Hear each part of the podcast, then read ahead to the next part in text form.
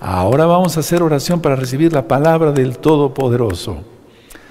Padre eterno Yahweh, queremos oír tu preciosa voz. Enmudece por favor cualquier espíritu que no exalte tu bendito nombre. Toda Gabá Yahshua, nuestro Mesías.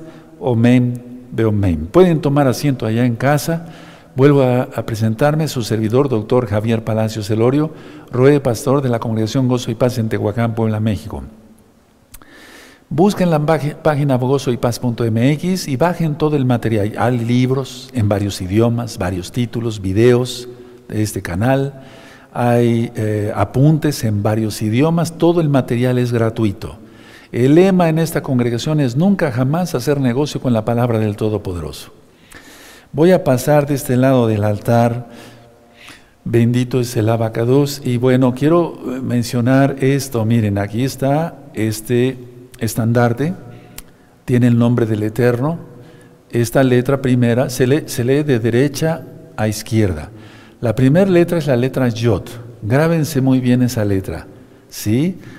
Es Yod, Hei, Bab, Hei. Yahweh. Yod, Yod. Grábense bien esa letra porque vamos a hablar de ello casi al final del tema.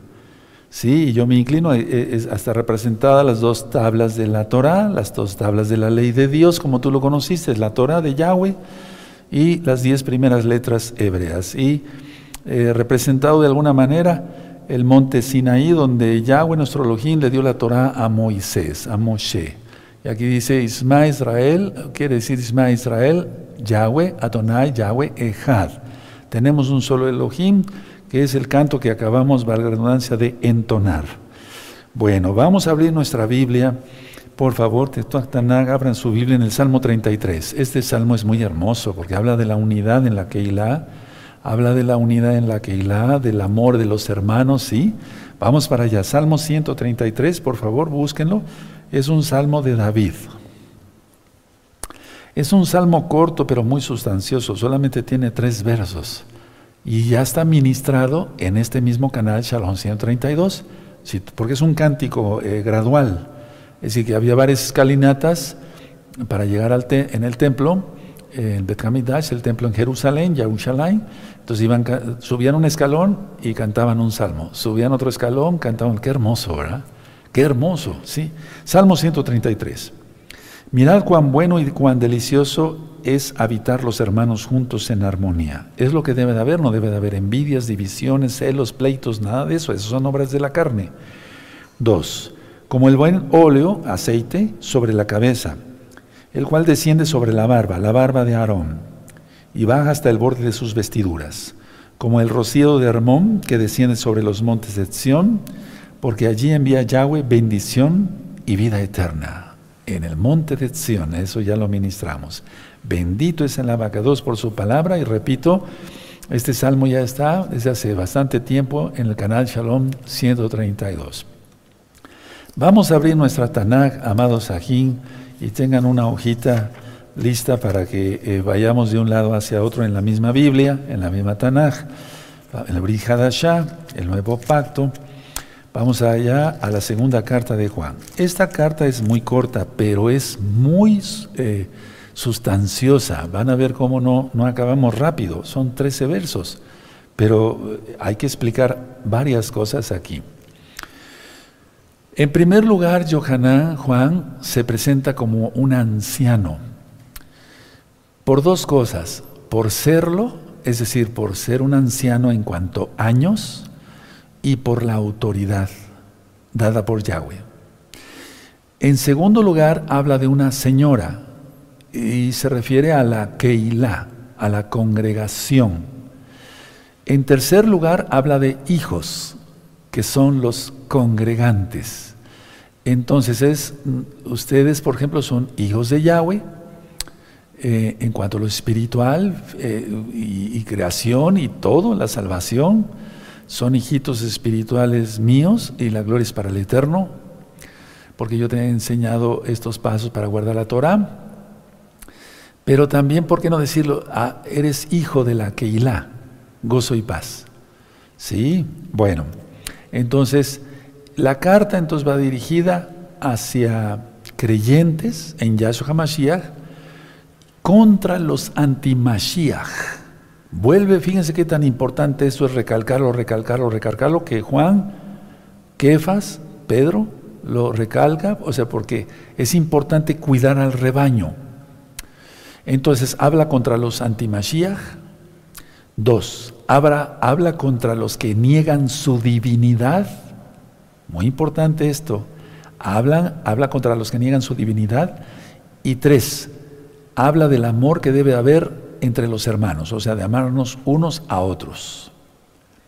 Ahora, los temas principales de esta segunda carta de Johanan de Juan son, uno, la verdad, quién es Yahshua HaMashiach.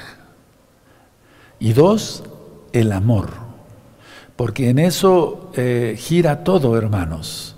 Entonces voy a leer el primer verso, vamos a leer el primer verso, segunda de Johanan. El anciano, ahí tienes, por años y por autoridad, a la señora elegida, a la Keilah y a sus hijos, hijos de la Keilah, a quienes yo amo en la verdad. Amar, amor y verdad, ¿sí? Y no solo yo, sino también todos los que han conocido la verdad. ¿Quién es la verdad? Yahshua HaMashiach. Él es el camino, la verdad y la vida. Ahora, esta carta va, dirigida a, a una Keilah, y le llama la elegida, o sea, la elegida porque eh, por tener eh, eh, los elegidos de Yahweh. O sea, una Keila se llama la elegida porque tiene a los elegidos de Yahweh. Ahora, la verdad revela a Yahweh. ¿Quién reveló al Padre? Yahshua, porque Él es la verdad, Él es la palabra. ¿Sí me doy a entender? Aquí entendemos entonces que Yahshua es divino, porque mis palabras dan testimonio de mí, dice Yahshua. Y en el caso mío, o el caso tuyo, nuestras palabras dan testimonio de cómo somos nosotros. Entonces no decir una cosa y hacer otra. No. Entonces, a ver, la verdad, ¿quién es Yahshua? Reveló al Padre. ¿Quién reveló al Padre? Yahshua. Él es el Padre, Él es divino, porque es la palabra de Yahweh. ¿Sí? ¿Quieren se lo repita otra vez? A ver, la verdad revela al Padre. ¿Quién es la verdad? Yahshua. Yahshua es la palabra. Él reveló al Padre. Él es el Padre. Él es divino. ¿Sí? Aleluya. Ahora, mucha atención. Por lo tanto, con todos esos conceptos que acabamos de ver, tan poquitos pero tan sustanciosos, el amor no es sentimentalismo no es sentimentalismo o compasión humanitaria, porque eso lo tiene cualquier persona. O tal vez no cualquier persona, pero tienen sentimientos, entonces no es sentimentalismo, ni tampoco es compasión humanitaria.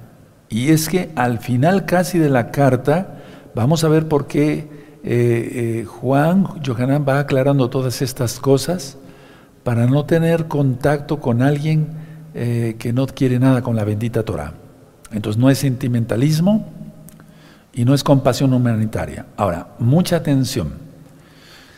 Como tiene a los elegidos de Yahweh, entonces es muy amada por Yahshua HaMashiach, la Keilah. En este caso, la Keilah Gozo y Paz es muy amada por Yahshua HaMashiach. La Keilah local y mundial de Gozo y Paz es muy amada por Yahshua HaMashiach.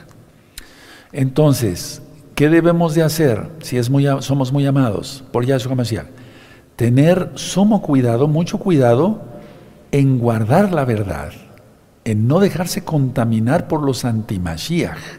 Fíjense muy bien, vuelve a recalcar otra vez aquí Juan. Vamos a leer el verso 2. A causa de la verdad que permanece en nosotros, o sea, Yahshua permanece en nosotros, porque dice él que el que permanece en él, en Yahshua, ese, ese salvo, el que persevere, el que permanece. A causa de la verdad que permanece en nosotros y estará para siempre con nosotros. Yahshua HaMashiach. Él es la verdad viviente, Él es el camino, la verdad y la vida.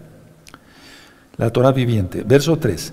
Sea con vosotros gracia, compasión y paz de Elohim el Abba y del Adón Yahshua HaMashiach, Hijo del Padre, en verdad y en amor, pero no está hablando de dos dioses, está hablando de un solo Elohim, Dije dioses para, por amor a los nuevecitos.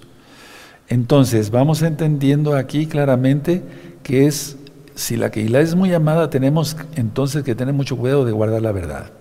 Ahora, en el verso 3, Yohanan está diciendo que si hacemos eso, si hacen eso, experimentarán gracia, paz, y o sea, shalom y compasión de Yahshua. Y miren, la tribulación ya viene.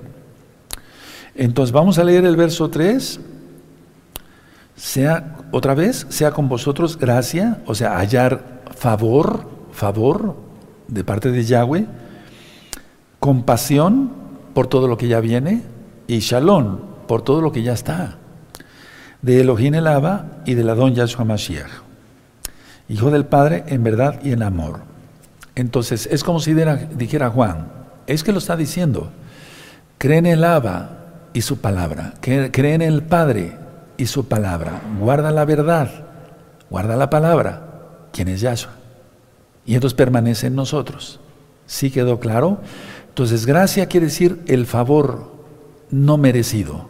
El favor no merecido. Es un favor no merecido. Yahshua murió por nosotros siendo aún pecadores. Eso dice la Tanaj, la Biblia. Ahora, en el verso 4 habla de varios puntos. El verso 4 nada más, hermanos.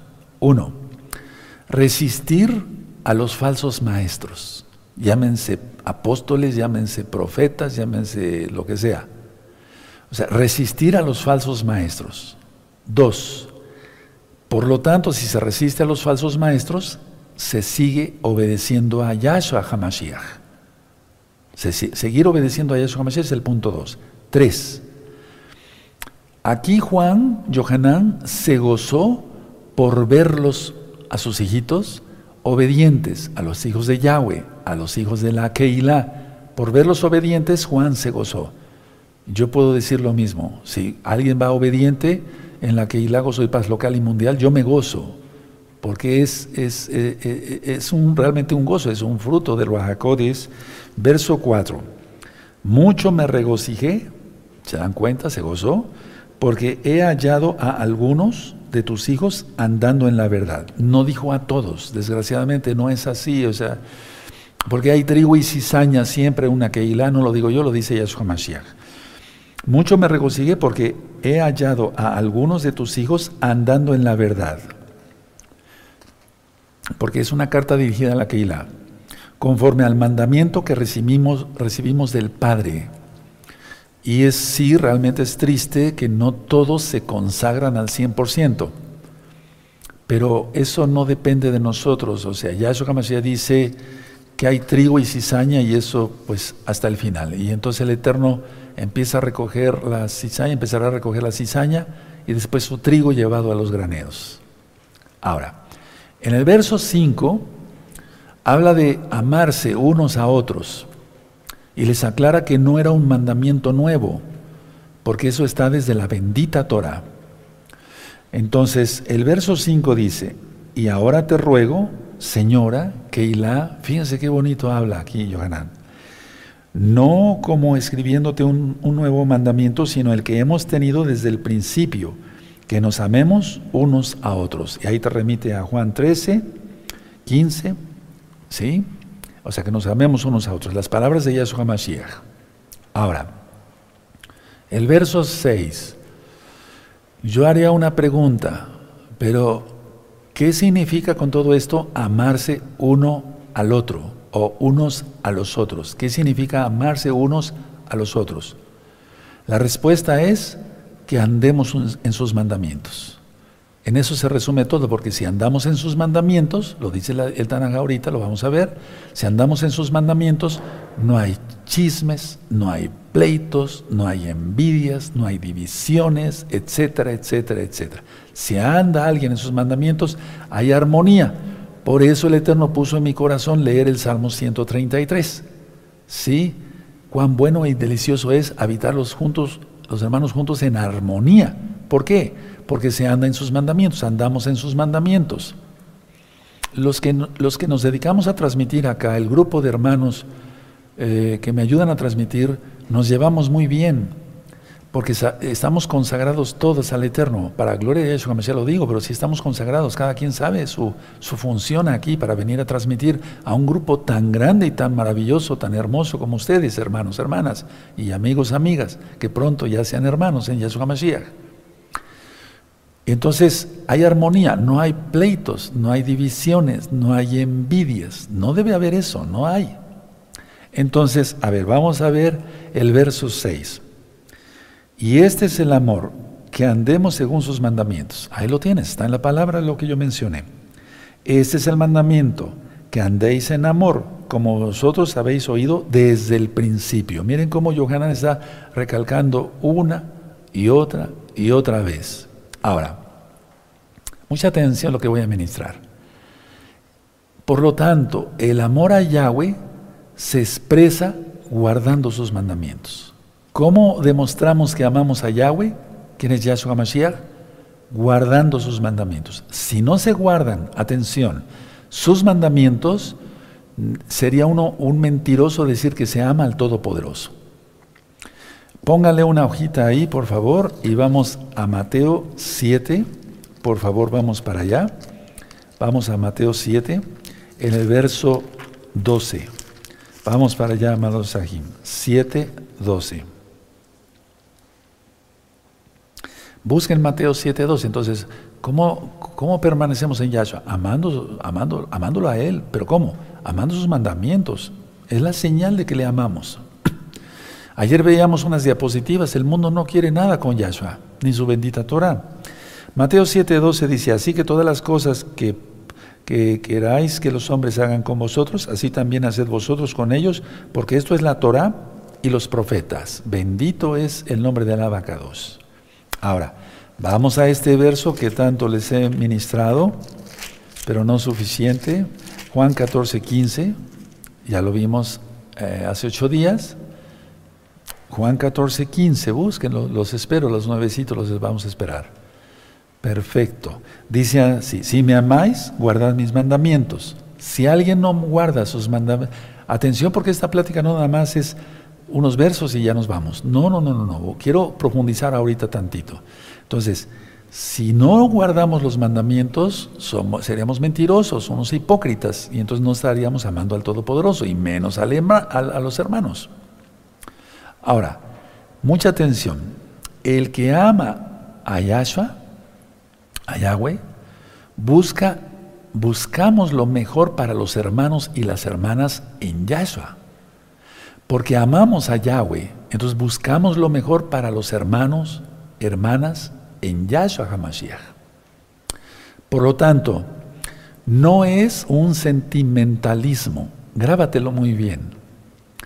Sí, no es un sentimentalismo, porque sucedía esto, ya hablo claro, si se expulsaba un fornicario y era familiar de algunos de aquí, eh, les entraba el sentimentalismo, entonces, ay, pero pobrecito, no, pero fornicó, y ya se le había llamado la atención varias veces, dos veces. La tercera, tenlo por gentil y publicano.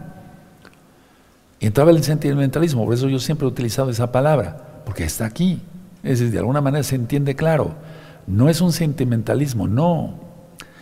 Debe de ser un amor puro a Yahweh y a los hermanos. Y con los fornicarios, ni aún comáis. ¿Está? Sí, sí está. Entonces mejor guardar bien la Torah.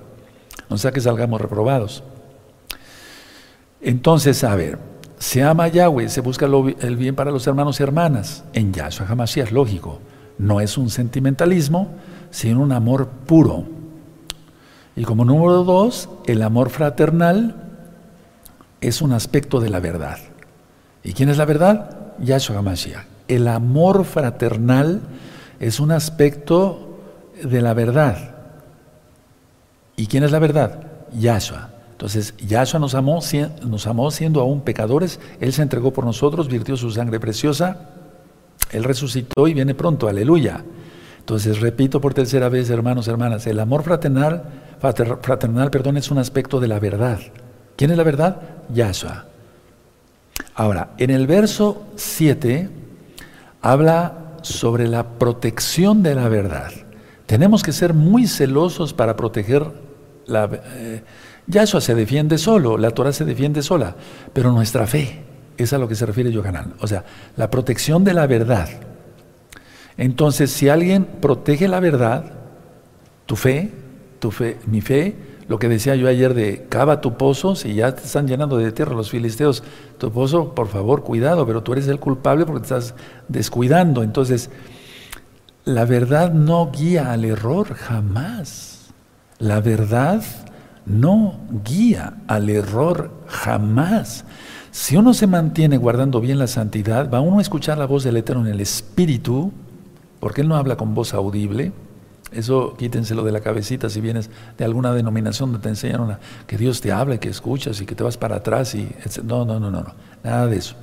Entonces, guardamos bien la Torah, la Torah viviente es Yahshua, y no somos guiados al error, como lo hacen los falsos maestros, como lo hacen los falsos profetas, como lo hacen los anti-Mashiach, que niegan que Yahshua vino en carne. Otra vez lo vuelve a tratar en esta segunda carta de Juan. Eh, Juan en su segunda carta. Entonces, es muy importante esto para todos y sobre todo en el caso mío, que tú estés bien consciente, sobre todo los nuevecitos que van a hacer su tevilá, la inmersión en agua, tú lo conociste como bautismo, la inmersión en agua en el nombre bendito de Yeshua Mashiach, que estés bien consciente quién es Yahshua, que Él es el Abba, no es un ser humano. Ningún ser humano puede pagar por otro para la salvación. Imposible. Entonces, a ver, la protección de la verdad, eso dice en el verso 7, no guía al error, la verdad. Y los, los falsos maestros, los falsos profetas, los falsos apóstoles, los antimashiach, niegan que Yahshua vino en carne. Vamos a ver entonces el verso 7 ahí en la segunda carta de Juan. Porque muchos engañadores han salido por el mundo que no confiesan que Yahshua ha venido en carne. Quien esto hace es el engañador, o sea, el diablo y el antimashiach. Y está a punto de salir la bestia, ya está actuando fuertemente su espíritu, mira cómo está el mundo. Entonces va a ser el mundo cegado totalmente. Por eso fue el eclipse del 2021, el 4 de diciembre. ¿Te das cuenta? El Eterno se está ocultando. Y ahora faltan unas semanas y se ocultará prácticamente de la casa de Israel. Tremendo. No estoy vacilando. Eso se siente en el Espíritu y por las profecías, la semana 70 y demás de lo que hemos hablado. Ahora, voy a hacer un recalcamiento en esto. El hecho de que diga tantas veces aquí Juan en sus cartas, porque ya lo vimos en la primera carta, el que no confiesa que Yahshua ha venido en carne es el antimashiach, es que Él es divino, Yahshua es divino, si no diría, bueno, a ver, si es un hombre, ¿por qué iba a decir eh, el que niegue que ha venido en carne? No sé si me doy a entender, ¿verdad, hermano? Ustedes son inteligentes, captan a la primera. Entonces es lógico que está hablando de Yahshua, ¿quién es divino? Si no, no lo diría en esa forma, ¿de acuerdo? Ahora, aquí los llama claramente engañadores, a los que niegan que Yahshua es Elohim. Por eso, desde el principio de que yo, eh, el Eterno me dio esta congregación, eh, puse mucho énfasis en temas de Yahshua es Elohim. De hecho, hay un libro, y ya está en otros idiomas, de Yahshua es Elohim. Porque, prepárense, hermanos, porque viene una lucha tremenda. Y si no estás firme en la fe, pudieras caer. Y no te deseo eso, porque es, eso es perder toda oportunidad de vida eterna. O sea, si tú crees que vino un hombre y pagó por ti, estás bien perdido. Pero no, ¿verdad? Aleluya. Bueno, entonces que quede bien claro el verso 7. Yo me gustaría que todos lo subrayáramos completito ese verso 7. Porque es clave, hermanos, es clave, es clave esto. Es clave por lo que voy a explicar después. Ahora, es que es una, eh, era una amenaza para las Keilot.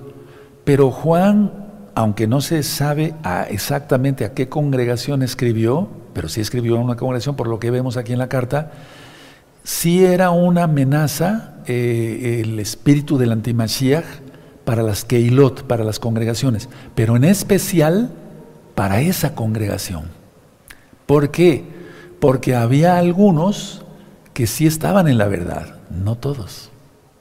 ¿Se dan cuenta? ¿Se dan cuenta? O sea, había como más, eh, al decir algunos, no dijo la gran mayoría. Si me doy a entender, había gente que todavía en su, si en la congregación Gozo y Paz local y mundial, todavía hay algunos que no se, no se asientan de que Yahshua es Elohim, salte de la congregación. Pero yo te aconsejaría que primero estudies el, el libro de la, por eso lo hice ya hace muchos años, Yahshua es Elohim, y escucha esta administración. Pero si no, salte de la congregación mejor.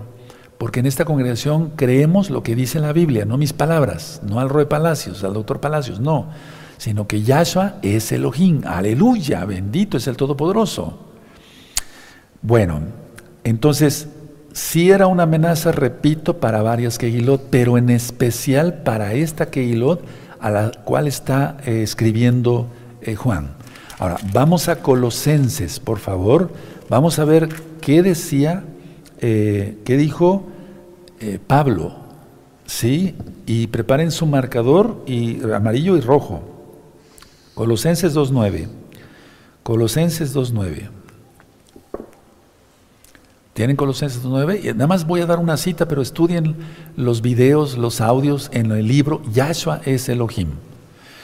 2.9 dice, porque en él habita corporalmente toda la plenitud de la deidad. ¿Sí quedó claro? Él es, aleluya, porque en Él habita corporalmente toda la plenitud de la deidad. De la deidad. Está hablando de Yahshua Mashiach. Entonces, Yahshua Mashiach es Elohim, en un, o sea, Yahweh en un cuerpo humano para pagar por nuestros pecados. Repito bien claro esto, Yahweh es Elohim en un cuerpo humano para pagar por nuestros pecados. No importa que nos digan locos, a mí no me interesa eso. Porque el Espíritu es el que da vida. Ahora, yo te, voy a poner un ejemplo clarito. Cuando le has cantado al Eterno y has sentido su presencia y su perdón, su compasión, su gracia, su favor no merecido, ¿has llorado? Sí, exactamente, has llorado. ¿Ese sentimiento lo puede provocar un hombre? No, no. Ahí te demostré también, ya con experiencia viva que tú has vivido, valga la redundancia, que un hombre, un humano, no puede crear eso. No puede hacer eso, pues. Aleluya. Bueno, ahora, una pregunta más. Y es que... Em, ¿Hay hoy obediencia a Yahweh? No, no hay obediencia a Yahweh. En la congregación debe de haberla, y la hay. Hay muchos santos y santas, aleluya, allá y acá. Desgraciadamente, el enemigo va a salir con más fuerza, porque el mismo diablo, la potestad de Hasatán, un diablo mayor, ¿eh? el mayor, Yahshua Mashiach le reprenda, va a caer a la tierra, falta poquitito. Y va a venir, va a venir con toda la idea de hacer que, la, que toda la gente niegue a Yahshua, que no es Elohim, que es un hombre, que no es el Mesías, etc. Agarrémonos bien de la fe en Yahshua, de sus benditos Ipsip. No hay obediencia, debe de haberla, la hay, de hecho, muchos son obedientes en gozo y paz local y mundial. Ahora, atención, el verso 8. Atención, mucha atención, escuchen muy bien. Hay efectos desastrosos, yo lo he visto con gente que ha apostatado. Hay efectos, o sea, que niegan que Yahshua es el Mashiach, que, niegan que Yahshua es el Elohim. Hay efectos desastrosos espirituales cuando se niega que Yahshua es el Elohim y que Yahshua es el Mashiach efectos desastrosos con esas palabras espirituales tienen los que siguen a esos emisarios de Satanás, los antimashiach. Los falsos maestros, los falsos profetas, los falsos apóstoles. Pierden toda oportunidad de salvación, porque el diablo no se quiere ir solo al lago de fuego. Él quiere llevarse mucha gente y lo ha logrado, porque la gente es desobediente a Yahweh y su bendita Torah, quien es Yahshua Mashiach. Entonces, ¿Cómo es posible eso? O sea, nosotros no. Tú tómate bien de Yahshua Mashiach, no te sueltes, guarda la santidad. Ahora, vamos al libro de los Hechos. en el libro de los Hechos vamos a ver el capítulo 6, Hechos 6, y vamos a ver el verso 10. Hechos 6, verso 10. ¿De acuerdo? Pero no podían resistir a la sabiduría y al espíritu con que hablaba, o sea, al Ruach Cuando, mira, cuando uno está lleno del Ruach como ustedes, como nosotros, pero llenos del Ruach no vacilando, no, es, es, es decir, la gente podrá decirte loca, lo que sea, pero crujen los dientes, se quedan así, no pueden hacer nada. Porque nadie se puede resistir al Todopoderoso. Es creador Yahweh Yahshua de estas mismas personas que hacen así. No se puede. Ahora vamos a 1 Corintios, no se puede resistir. Nos podrán decir locos, fanáticos, lo que tú quieras, pero no se puede resistir. Aleluya. Porque es el mismo eterno que tenemos en nuestro corazón. 1 Corintios 3, 1 Corintios 3, ¿sí? 3.11, 3.11. Primera de Corintios, hermanos, 3, verso 11 al 15. Porque nadie puede poner otro fundamento que el que está puesto, el cual es Yahshua HaMashiach. O algún hombre que va a venir y van a decir que él es el Mesías. Por favor. Dice el 12, y si sobre este fundamento alguno edificare oro, plata, piedras preciosas, madera, heno, jarasca, 13. La obra de cada uno será manifiesta porque el día la declarará, pues por el fuego será revelada y la obra de cada uno, de cada uno cual sea, el fuego la probará. Si 14. Si permaneciera la obra de alguno que sobreedificó, recibirá recompensa. Si la obra de alguno se quemara y sufriría pérdida, si bien él mismo será salvo, como si escapara por el fuego. ¿Qué está diciendo aquí Rab Mucha gente a veces es confundida, o sea, muchos hermanos más bien y se les ministra, yo les he ministrado, y después salen del, salen del hoyo y dicen, no, pero ¿qué estaba yo pensando? Un encantamiento, ¿cómo? ¿Y los mesiánicos podemos ser encantados por un brujo?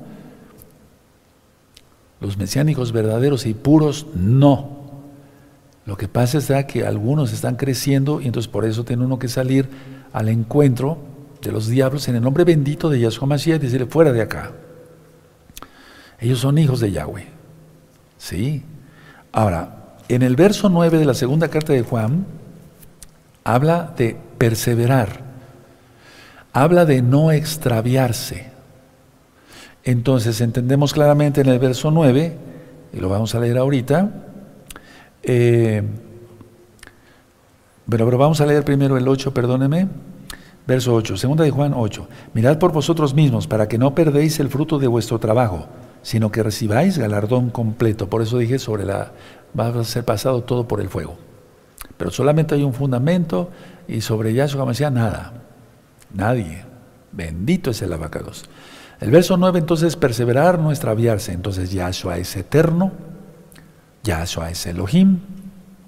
La Torah no ha pasado, la Torah es eterna guardar el Shabbat, como hoy, de viernes a sábado, de puesta de sol a puesta de sol.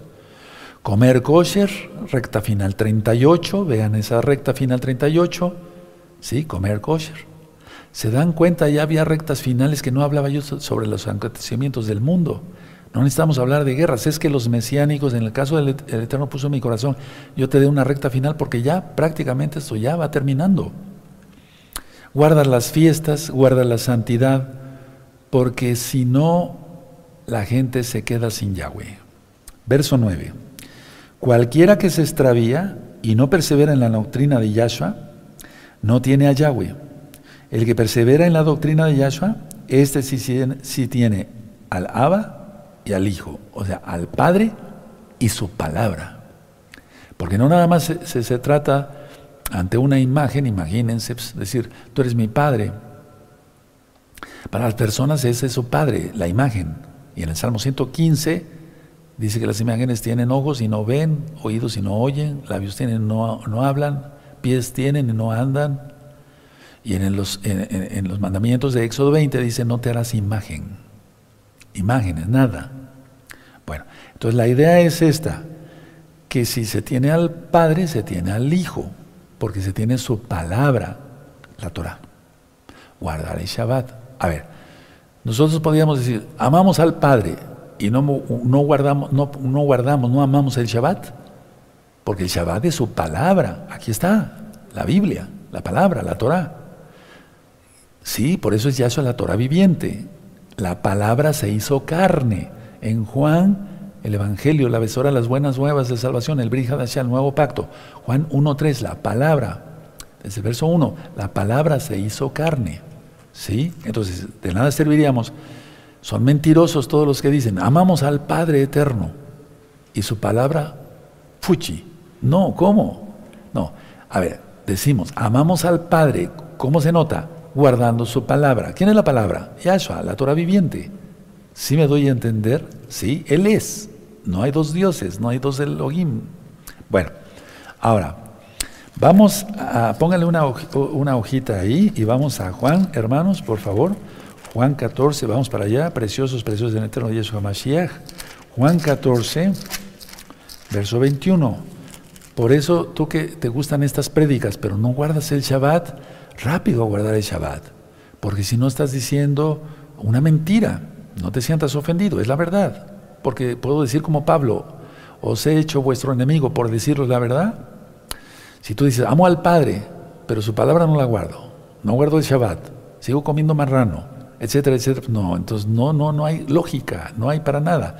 Fuiste engañado, sé humilde y guarda la Torah y vivirás. En Juan 14, verso 21 y 23 al 23. Juan 14, 21 lo tienen. El que tiene mis mandamientos y los guarda, ese es el que me ama, y el que me ama será amado por mi Padre. Y yo le amaré y me, me, manifestaré a él. No está hablando Yahshua que él es diferente al Padre. Cuando Felipe le dijo, muéstranos al Padre. Felipe, tanto tiempo que tengo con ustedes, el que mira, el me mira a mí, me ha visto a mí, ha mirado al Padre. Tremendo, ¿verdad? Bueno. 22. Le dijo Judas, no el Iscariote, Señor, ¿cómo es que te manifestarás a nosotros y no al mundo? 23. Respondió Yahshua y le dijo, el que me ama, mi palabra guardará, y mi Padre le amará, y vendremos a él y haremos morada en él. Aleluya. ¿Ha sentido su presencia total? Porque muchos, toda esa emoción en las, en las religiones X o Z dicen, he sentido la presencia de Dios pero no guardan la palabra. Eso es una mentira, está en la antimachía. Demonios están actuando ahí. No es, por eso dije, no es sentimentalismo, no es emoción. Aleluya. Ahora, vamos a Juan, atrasito 8.31. Juan 8.31. ¿Sí? Esta cita ya te la sabes de memoria, vamos a entenderla mejor todavía. Dijo entonces Yahshua a los judíos que habían creído en él, si vosotros permanecéis, en, en mi palabra, seréis verdaderamente mis discípulos y conoceréis la verdad y la verdad os hará libres. Es que aquí Yahshua está diciendo, es como aquel que dice, yo creo. Sí, pero los demonios creen y tiemblan. Los demonios no lo obedecen al Eterno. Ellos no guardan el Shabbat. Es un decir, o sea que no, o sea, ellos no guardan nada. Ellos son anti-Yahshua. Hamashiach. Entonces, a ver, conocer bien viajar quiere decir tener comunión, como cuando Adán tuvo comunión con su esposa, Eva, porque los casó el Eterno. ¿Se acuerdan? Fue una catuna, una boda. Bueno, no se reunieron en unión libre, valga la redundancia, no. Porque dice, Yahweh los bendijo. Tremendo, imagínense qué privilegio. ¿Verdad?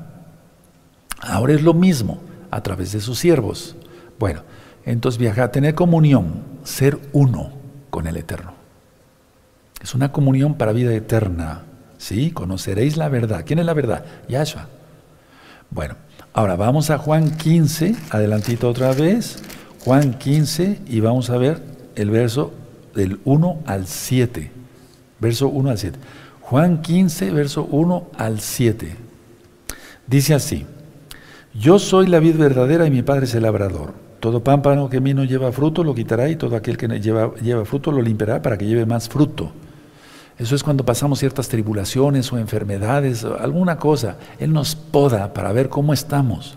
Si luego, luego rezongamos, nos quejamos, etcétera, o cómo hacemos.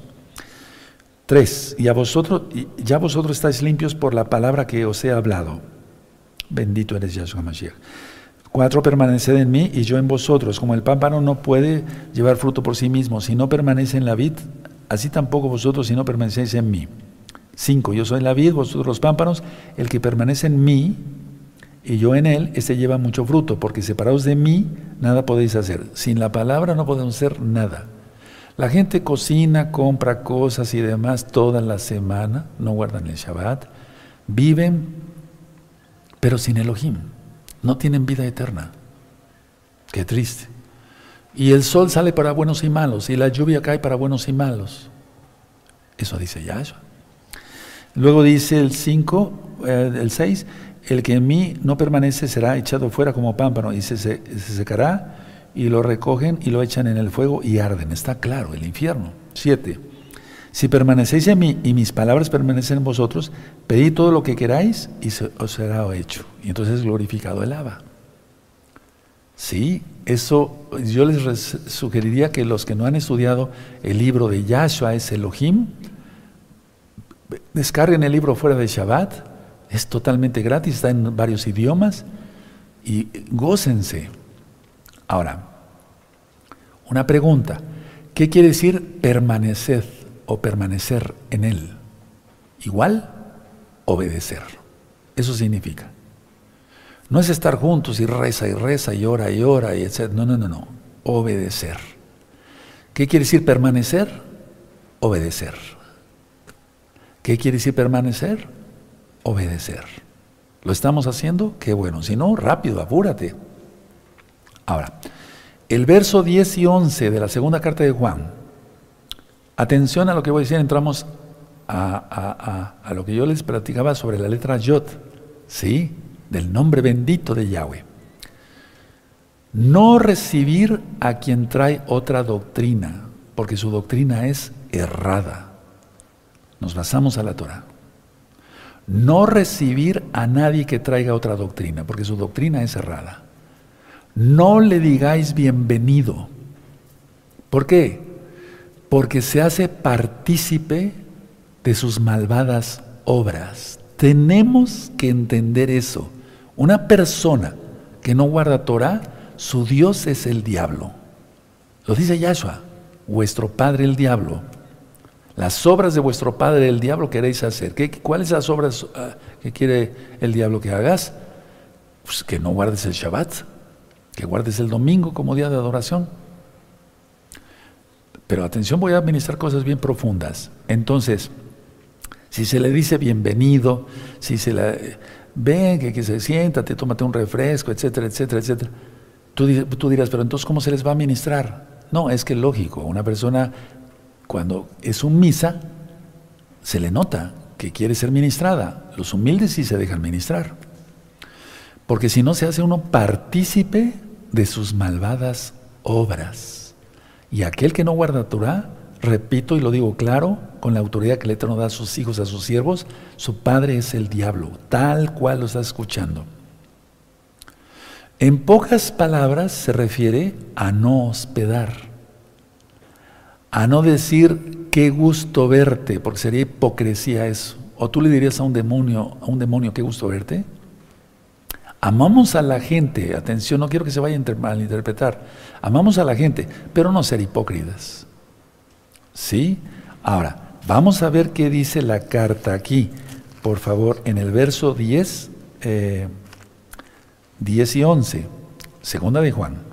Si alguno viene a vosotros y no trae esta doctrina, ¿cuál? La Torah no estaba ministrando eh, domingo y la Navidad y Año Nuevo Romano, el Día del Amor y la Amistad, que es un día satánico. Si alguno viene a vosotros y no trae esta doctrina, no lo recibáis en casa, ni le digáis bienvenido. No dar hospedaje, no decirle bienvenido. 11. Porque el que le dice bienvenido participa en sus malas obras. Porque es como si le dijeras a un demonio, pasa, bienvenido. Si es una persona que se va a dejar ministrar, aleluya. Y si no, hay que ser varones y mujeres, de veras, las hermanitas, no cobardes, porque en Apocalipsis 21.8 dice que los cobardes no heredarán el reino de Elohim. Entonces, no hospedar, no decir bienvenido, qué gusto verte, etcétera, etcétera, etcétera. Ahora, pongan una hojita ahí y vamos a Hechos 15. Y lógico que hay cosas que tenemos que entender y que quedar bien claras. en Hechos 15, verso 23.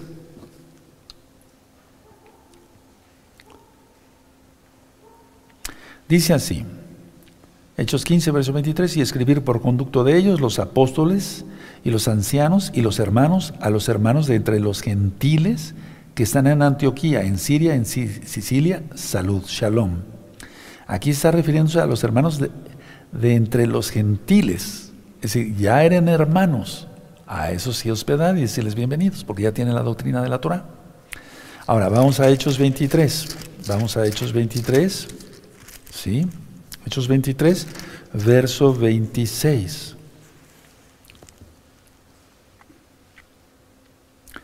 Lógico, aquí hay saludos a la autoridad, hay saludos, tú no vas a pasar y decir una leperada a un oficial de tránsito, ¿verdad? Eso es lógico, ¿verdad?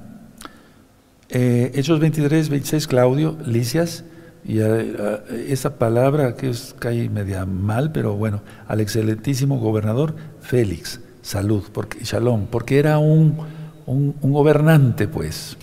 O sea, no debemos también decir, bueno, no voy a saludar a nadie, voy a ser un lepero. No, eso no está diciendo la palabra. Vamos a la carta de Jacobo, Santiago, Jacobo 1, 1. Y en breve voy a ministrar esta carta. Van a ver qué cosas tan profundas.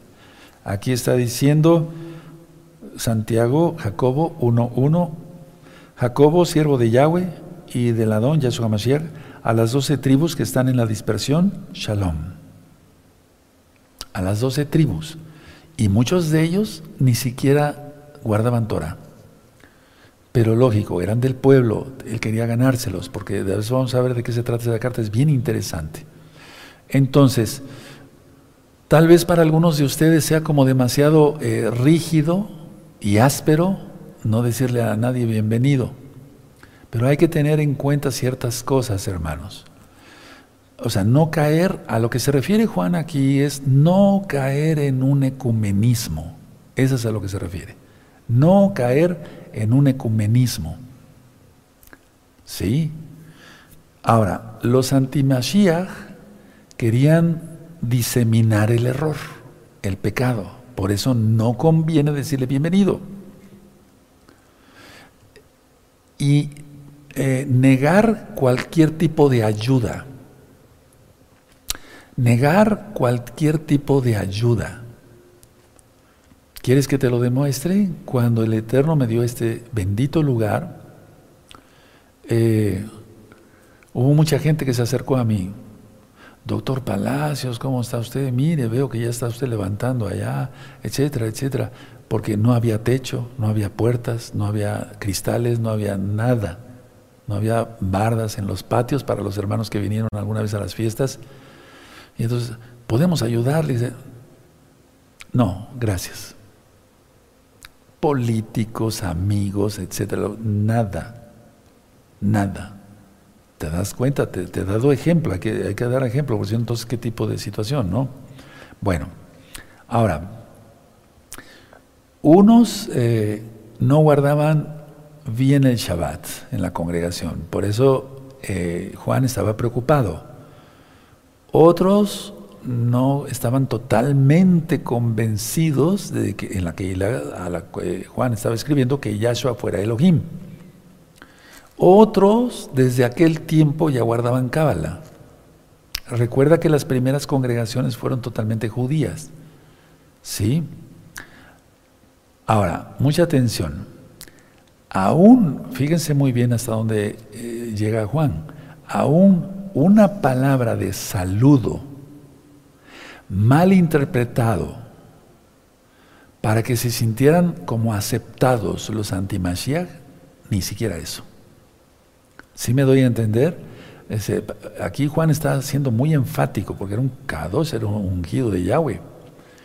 Porque un saludo, inclusive puede ser malinterpretado para que se sientan aceptados. Y eso es algo que siempre les recomendé a los hermanos y ahora te lo recomiendo a ti, a ustedes. Porque un saludo a alguien que tenga otra doctrina errada, así, con mucho como afecto, etcétera, aguas. Ellos rápido, el demonio no pierde tiempo y se mete. Sí, entonces mucha atención a eso. Entonces, mantener una distancia respetuosa hasta eso. Pero, eh, pero una distancia pues está muy grande. ¿eh? Entonces, de esa manera se iba a guardar el rebaño. Ahora, vamos a ver eh, la segunda carta de Juan, vamos para allá. 12 y 13. Tengo muchas cosas que escribiros, pero no he querido hacerlo por medio de papel y tinta, pues espero ir a vosotros y hablar cara a cara para que nuestro gozo sea cumplido. Es que hay cosas que hay que ministrar personalmente, ni siquiera por tinta. Verso 13, o por un WhatsApp, ni siquiera eso, sino cara a cara. Los hijos de tu hermana, o sea, de esa Keila a la cual, está, a la cual estaba Johanna ministrando, la elegida, porque estaban los elegidos de Yahweh, te saludan. Omen, shalom. Entonces, a ver, pero no acaba la administración ahí, hermanos. Voy a seguir. Entonces, no hacer nada eh, en nuestros actos, en nuestras palabras, que los falsos maestros lo confundan con alguna forma de aprobación. Repito la idea por si gusta de notarla. No hacer nada que los falsos maestros, los antimashiach, lo confundan con alguna forma de aprobación, porque se meten. Sí, por eso yo siempre fui y seré muy cortante en ese aspecto. En el verso 12-13 ya es una despedida. Juan quería ir a visitarlos y decirles muchas cosas más, pero ya personalmente, los hijos de la otra Keila los saludaban igualmente, miren qué bonito, por eso leímos el Salmo 133, y esto demuestra aquí en Juan el interés y preocupación de unos por los otros, el amor. Porque miren, los hijos de tu hermana, la elegida, te saludan. Se ve que Juan les dijo a, sus discípulos en esa Keila, no se especifica cuál, pero lógico, era una Keila, voy a escribir a, esa Keila. Eh, ¿Mandan algún saludo? Sí, sí, queremos que estén bien los hermanos, no sé, algo así parecido. Los Ajim, las Ajayot, que estén muy bien, ¿sí? Por eso dice, los hijos de tu hermana, la elegida, te saludan. Amén. Esto demuestra el interés y la preocupación de unos por los otros no sentimentalismo, sino amor. Por eso ministré el Salmo 133. Bendito es Yahshua Mashiach. Ahora, quiero aclarar ciertas cosas aquí cuando dice aquí claramente en el verso 10 y 11. Si alguno viene a otra doctrina, perdón, si uno viene a vosotros y no trae esta doctrina, no lo recibáis en casa ni le digáis bienvenido, porque el que le dice bienvenido participa en sus malas obras. Ahora, uno, sobre el nombre. Su nombre es Yahweh. ¿Te acuerdas de la letra Yod? La letra Yod jamás, pero jamás, jamás sonará como J. Su nombre es Yahweh. Su nombre es Yahshua, que significa Yahweh salva. Nunca sonará como, como J. 2.2. Sobre el día de reposo. Miren, yo ministro, pues, eh, pues, entran a los canales y demás muchos cristianos y quiero aclarar esto, por favor, mucha atención. Vamos a Éxodo 20. Vamos a Éxodo 20, a ver los 10 mandamientos, es muy importante. Vamos a buscar Éxodo 20, ¿sí? Perfecto. Éxodo 20, 8. ¿Ya lo tienen? Perfecto. Dice aquí, en la mayoría de las Biblias que manejan los cristianos. Dice así, por ejemplo, eh, acuérdate del día de reposo para santificarlo. Y me han dicho, doctor, aquí no dice que sea el Shabbat. Sí le digo, en la Torah dice que sea el Shabbat, claramente que sea el Shabbat. No, dice, pero aquí no dice.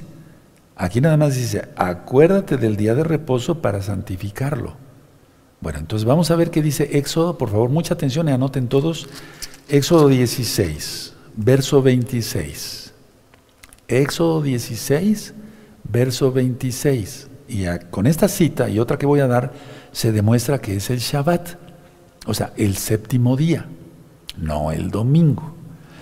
Hechos 16, 26. Seis días lo recogerás, estaba hablando del maná, más el séptimo día, ahí está, es día de reposo. En él no se hallará, porque tenían que descansar. Entonces, todos sabemos y todos saben que el primer día de la semana es el domingo. Domingo, vamos a decirlo así, verá cómo estamos acostumbrados. Domingo, lunes, martes, miércoles, jueves, viernes, sábado. Pero es Shabbat. Porque sábado, la palabra sábado viene de Saturno. Y Shabbat quiere decir descanso. Y siempre, no el calendario gregoriano romano, sino el calendario de Yahweh, que va de tarde a tarde. En Génesis dice, y fue la tarde y la mañana un día. Va de tarde, de puesta de sol a puesta de sol. Entonces aquí comprobamos que es el séptimo día. Ahora, vamos a Éxodo 31. Vamos a Éxodo 31 y vamos a buscar el verso 15. Sí, perfecto, ya lo tienen. Es muy importante que todos los de Gozo y Paz sepan esas citas de memoria. Subráyalas ahí. Éxodo 31, verso 15.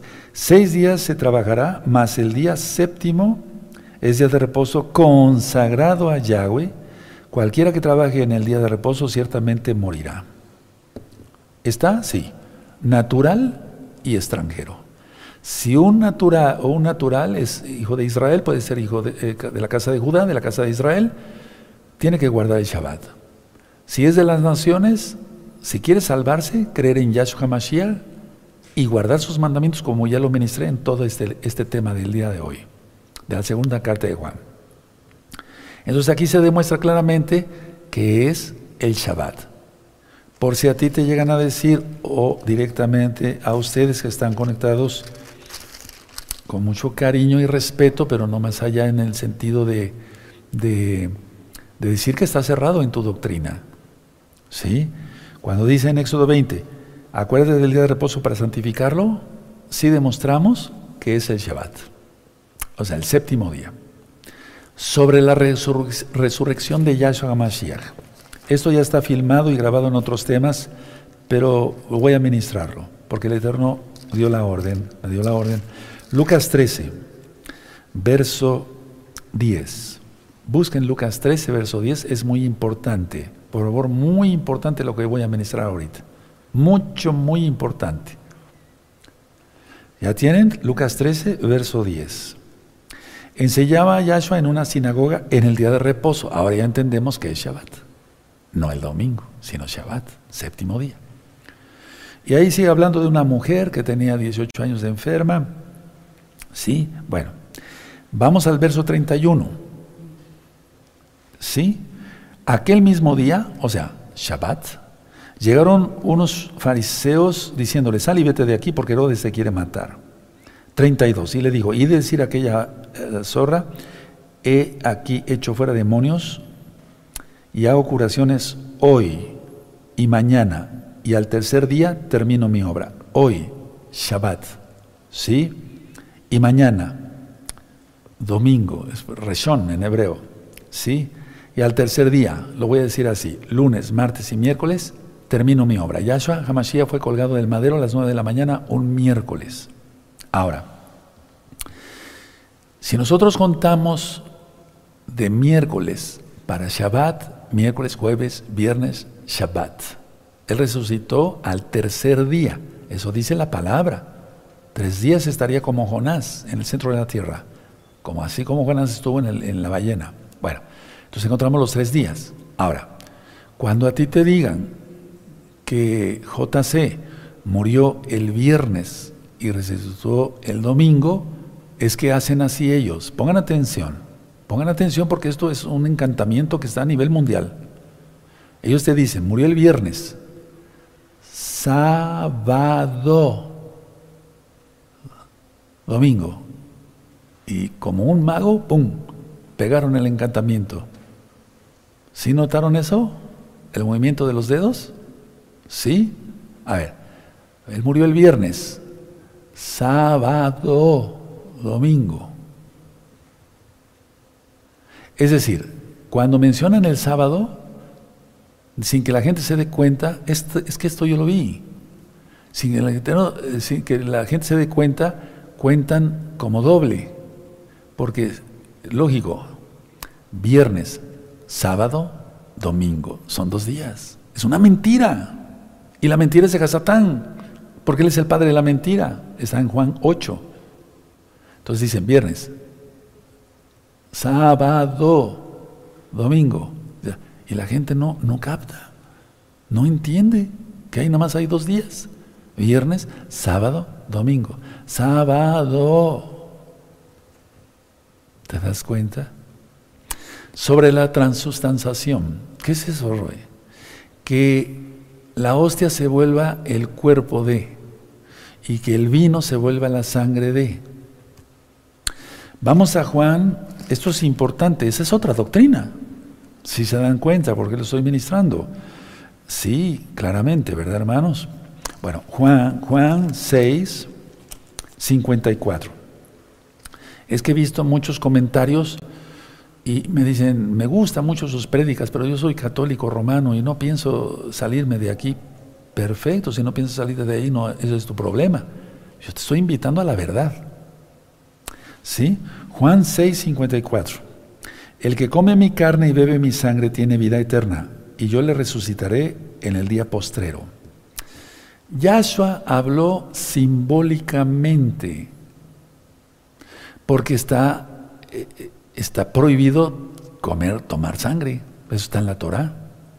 Yahshua habló simbólicamente. Es decir, cuando él dijo esto, y no es cambiar las piezas como hacen esas religiones, es el que tomara su sacrificio sería salvo. Y él lo resucitaría el, día postrero. El que tomara, o sea, por ejemplo, yo tomo este, este lapicero, yo lo tomo, ¿qué? ¿Me lo tragué? Tomé y pasa, porque es la palabra correcta, no se sientan ofendidos. Es tragar, no es pasar, pasar es de un lado a otro. Sí, aquí también de un lado a otro, pero es, la palabra es tragar. Entonces, el que tomara su sacrificio y obedeciera los mandamientos lógicos, ese es salvo. Porque ya eso habló simbólicamente, está prohibido eh, tomar sangre. Ahora, atención, voy a dibujar unas cosas aquí en el pizarrón. Tengo aquí un pizarrón en el antiguo Egipto, pongan atención, en el antiguo Egipto hacían un pan los sacerdotes egipcios, un pan en forma de sol, ¿sí? Y entonces los, eh, eh, reunían al pueblo y decían, bueno, vamos a hacer que los, eh, que los dioses se metan al pan, y ya que se metan al pan, les damos de comer un pedacito de Dios. Busca la historia, no te estoy cuenteando. Entonces, la palabra Sunday, que es traducida como domingo del inglés, es día del sol. ¿Sí o no? Ahora, la hostia con el dios Isis, Horus y Set tres divinidades paganas egipcias. Cuando ya vieron que se dieron cuenta algunos de esto, entonces le, le, pusieron aquí como una J. No, no, no, no, no es eso, de Isis, Horus y Set, sino, ya su reprende a esos demonios, sino Jesus homini salvatori, Jesucristo salvador de los hombres, pero no es cierto. O sea, no es cierto en cuanto a esto de de que los dioses se metan al pan, de ahí lo sacaron. Busca un video, La Gran Ramera, en este mismo canal Shalom 132. Y el hecho de que, sí está claro, ¿verdad? Y el hecho de que, eh, así mejor, sí, sí, y entonces el hecho, toda el hecho de que, eh, de que alguien, pongan atención, no he terminado, pero ya voy terminando. El hecho de que alguien diga, bueno, voy a poner mis manos y, y este pan se va a convertir en el cuerpo, pues, pues de ahí lo sacaron. ¿Qué te puedo yo decir? Ahora, el hecho de que la, la, persona diga, bueno, voy a poner, y va a ser vino, pero ahorita se va a convertir en sangre, aunque se vea como vino, por favor hay que despertar ya. Y tú dirás como cristiano, sí, cierto, los católicos romanos, ¿y tú qué haces guardando el domingo? ¿Te das cuenta? Sí, aleluya. O sea, la idea es que se critica a la ramera, pero se está dentro de la ramera. Y Yahshua viene pronto. Yahshua viene pronto. Entonces la gente, te das cuenta, está sobre un encantamiento por no obedecer los mandamientos del Eterno, por vivir en fornicación, en pecado de todo tipo. Y le dice, se va a convertir en el cuerpo de... ¿De veras? Sí, y te lo vas a comer, pero dice en la Biblia que todo lo que entra por la boca cae a la letrina. Eso dice Yahshua. Dice también, bueno, la idea es esta, eso se va a convertir en, sangre. Sí, se va a convertir en sangre. ¿Cómo? Hasta algunos truenan la boca, ¿no? Ora, como dicen algunos paisas. ¿Sí? ¿Cómo? Ah, pero si dicen eso, pues es verdad. No, es una mentira. Y falta un par de semanas, escucha muy bien, para que caiga Satanás y a su le reprenda. Y entonces será cegada totalmente la humanidad, aparte de lo que ya está, pero en este caso de Juan, él escribía, no le digáis bienvenido, o le vas a decir a alguien así. Está dura la cosa, ¿no? O sea, realmente está, está para llorar esto, ¿no? En el sentido de que o valientes o valientes, porque los cobardes no van a entrar al reino. Los cobardes no van a entrar al reino. Lo que sí te puedo decir es honra a tu padre y a tu madre, porque está en la Biblia. Eso sí. Tienes que honrarlos. Si tienen una doctrina errada, tienes que honrarlos, pero no les digas, eh, estoy de acuerdo, no, no, nada. Porque hay comentarios a veces en los videos donde dice, sí, los católicos, testigos de Jehová, mormones, sí, todos nos vamos a salvar. No es así, no es así, no es así, no es así. Y ya te dije, si alguien me dice loco, etcétera, etcétera, no, pues eso me lo gritan cada rato en la calle, pues eso no hay problema, yo no tengo empacho en eso. La salvación es lo que cuenta, la salvación. Repito, Yahshua habló simbólicamente que el que tomara su sacrificio, ese sería salvo. Me voy a poner de pie. Bendito es el abacados. Dejen su Biblia, sus apuntes. Esta carta nos dejó